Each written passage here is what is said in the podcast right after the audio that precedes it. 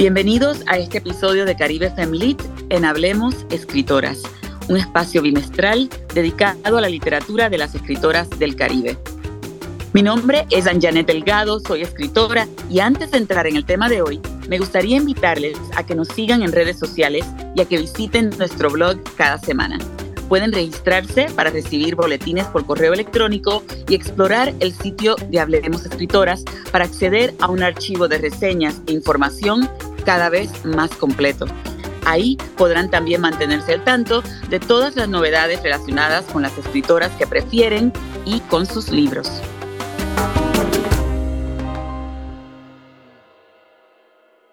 Hoy en Caribe Femlit vamos a hablar de escritoras que cuelan el café de la ficción bien oscuro y sin azúcar. Y no me refiero puramente al género noir, ni mucho menos a la novela amarilla, lo que en Estados Unidos y Gran Bretaña llaman cozy mystery. No, les hablo de ficción que va a la yugular, a veces literalmente, que aborda genocidios, torturas, secuestros e incluso crímenes sexuales de una manera a la que no necesariamente nos expone la literatura popular. Ahora bien, es cierto que vivimos en un mundo en el que los titulares noticiosos a menudo nos traumatizan, nos hacen sentir indefensos e impotentes, rabiosos ante una violencia tan individual como estatal. Pero es justo en ese espacio que la literatura de escritoras sobre estos temas tan difíciles resulta empoderadora. Nos dice que las mujeres existimos no solo para ser las víctimas de otros, sino también para contar nuestras historias sin hacer de ellas una pornografía de lo violento, cosa que ocurre, creo, cuando la empatía del que escribe es meramente circunstancial. Hoy profundizamos en la manera en que las escritoras del Caribe y sus diásporas han enfrentado sus pesadillas y las de sus pueblos por varias razones. Se trata de una región que nació del imperialismo, de dictaduras, de milicias corruptas, invitada de deshonor al buffet completo de la violencia como muestra de poder. Se trata de hombres, mujeres y niños que han sobrevivido, permaneciendo alegres y esperanzados ante la esclavitud, las colonizaciones, la tortura y otros abusos. En ese contexto, es lógico que exista una literatura que retrate y recree la violencia de la misma forma explícita que se vive en su contexto social, político, económico e histórico. Es lo que yo llamo ficción violeta, en alusión a los moretones que quedan como marcas en los cuerpos golpeados, agredidos y violentados. Las obras de escritoras brillan en ese espacio, en el de la ficción violeta sobresalen por traer la perspectiva de lo femenino a un acontecer histórico que se ensañó con las mujeres, en especial con las negras, las lesbianas y las transgénero. Es una escritura que abarca lo multidimensional, las distintas capas y matices del amor, el erotismo, la política, el misticismo y hasta el humor. Es esa combinación clara-oscura, apoyando prosas líricas de fuerte melodía, de pasión y coraje, la que hace que la pluma de la escritora caribeña sea perfecta para hacer soportables las cosas fuertes que todos necesitamos leer para vivir en este mundo, para desarrollar empatía inteligente y consciente, para ser humanos y saber que estamos vivos. Porque así lo hace el Caribe. Canta y ríe y tiene fe, mientras por dentro rabia y llora. Estos libros muestran de manera magistral esos dos lados del existir individual y colectivo de esa región mágica entre las Américas de la que estoy orgullosa de ser oriunda. Así que a continuación, apenas un puñado de los muchos excelentes ejemplos de ficción violeta por escritoras caribeñas y sus diásporas. Libros para colocar en la mesita al lado de la cama y leer en las noches, para despertar la curiosidad de saber cómo se siente exactamente vivir el lado oscuro de lo caribeño. Les prometo que todas y cada una de estas obras les agitará el alma de mil maneras impredecibles, marcando el antes y el después de quiénes somos una vez que las hemos leído. En su novela Todos se van, Anagrama 2014, la cubana Wendy Guerra traza una línea entre la violencia física y psicológica del Estado opresor y la que se vive en el seno de una familia habanera. narrada por una niña que se convierte en adolescente en sus páginas, Guerra demuestra que la base de ambas violencias es la humillación como ofrenda extorsionada por el representante del patriarcado, que puede ser lo mismo un gobernante paternalista que un padre dictatorial, y que a menudo es ambas cosas a la vez. Otro ejemplo cubano viene de su diáspora y es El hombre, la hembra y el hambre, Planeta 1997, un delicioso thriller político, social, místico, con tonos eróticos, escrito por Daina Chaviano. El mundo de esta novela es un viaje que nos lleva desde lo más realista hasta lo más surreal y fantasioso a través de una carretera que no es más que un laberinto circular. El vehículo es el hambre que unas veces nos lleva a nuestro destino y otras nos desvía irremediablemente del mismo. De República Dominicana nos llega La Mucama de Ominculé, Periférica 2015, escrita por Rita Indiana. La novela cuenta varias historias principales, aunque la que da título a la de la novela es la de Alcide, cuya vida da un vuelco cuando va a trabajar de mucama de Ominculé, una santera que es consejera espiritual del presidente de la República.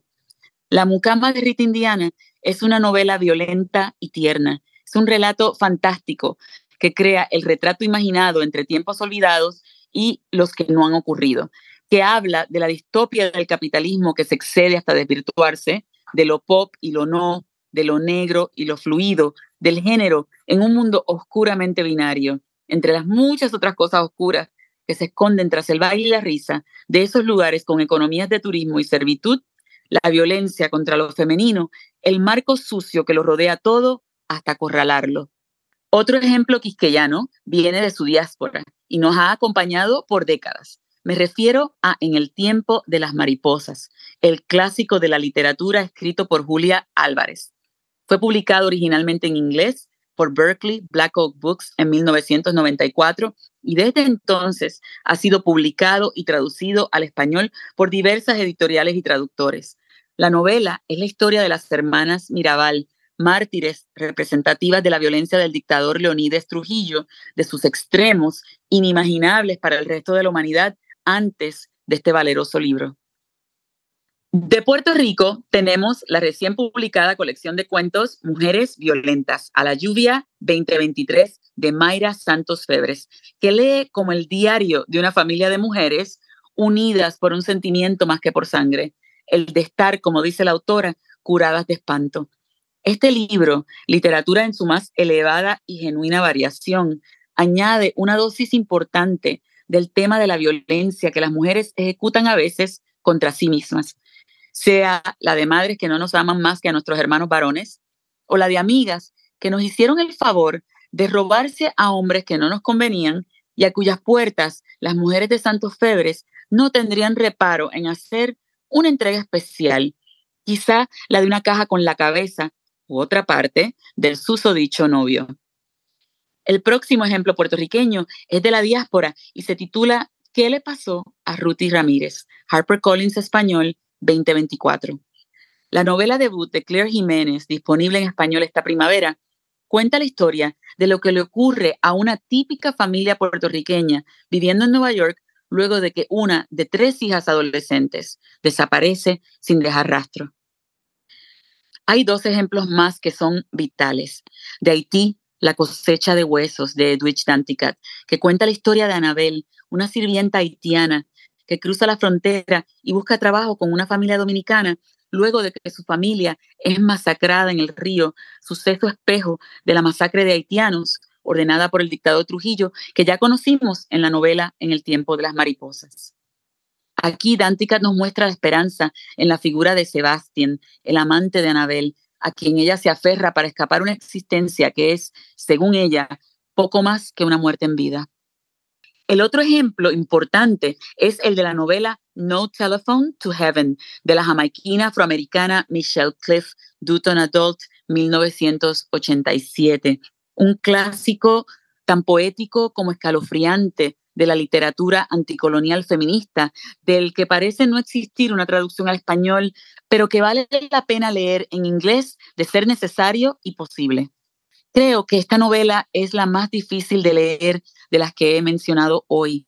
hermosamente lírica y también anonadadamente brutal, obligándonos a ver, a escuchar, a oler y a sentir cada contradicción de esa idea de unidad caribeña de la que tanto dependemos todos.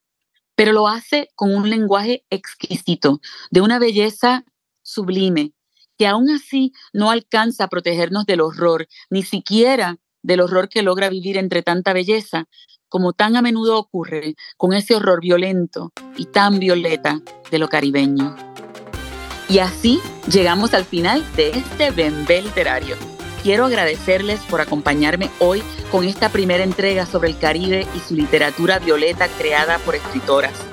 Gracias también al equipo técnico y editorial que hace posible este y tantos otros segmentos bajo la sombrilla de apoyo y dirección que es Hablemos Escritoras.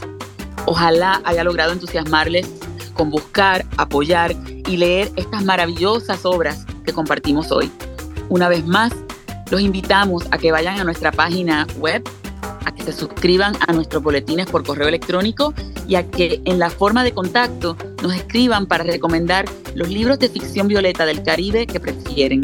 Les leemos y les agradecemos siempre. Soy Anjanet Delgado. Muchas gracias por escuchar y los esperamos en el próximo segmento de Caribe Femlit, siempre en Hablemos Escritoras.